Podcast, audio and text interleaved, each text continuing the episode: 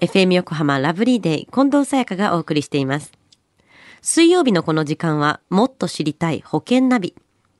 生命保険の見直しやお金の上手な使い方について保険のプロに伺っています。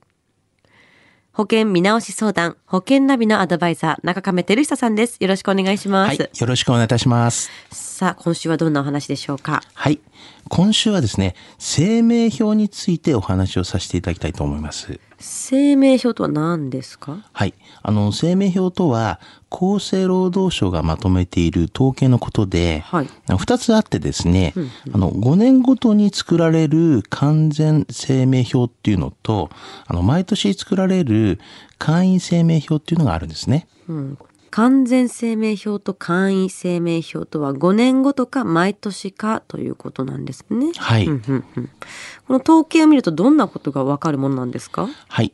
生命表ではですね、あの死亡率とか、あの死亡者数とか、はいあの生存者数、または平均余命などがわかるんですね。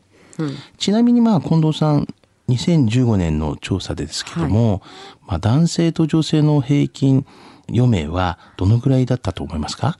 えー、80とか？ああ、いい線ですね。えっ、と、実はですね、あの、2015年の調査では、男性の平均余命は80.79と、おうまあ、約だから81歳になりますね。はいで、女性の平均余命は87.05歳と、まあ、約だから87歳という形でなるんですね。はい。この数字から考えると、まあ、例えばですけども、35歳の女性の場合ですと、あと52年は生きるという計算になるんですよね。うん、これを長いと思うか短いと思うかですけれどもね。そうですよね。まあ高齢化の影響っていうのは人生設計も変わってきますよね。そうですよね。あの、女性の第一子のですね、平均出産年齢っていうのが、はいまあ、2003年からですと、えー、28.3歳だったのが、2016年では30.4歳と、まあ、上がっていたり、まあ、高齢出産も増えてきてるんですよね。はい。まあ、それから結婚のまあ26%が再婚だったり、まあ、晩婚化も進んでいるんですよね。はい。近藤さんの周りはいかがですか？そうですね。やっぱり同い年の子たちで結婚してる子はいるんですけども、はいやっぱ子供を産んでる子は結構先輩とかのが多いですね、まだ。そうですようね。ん。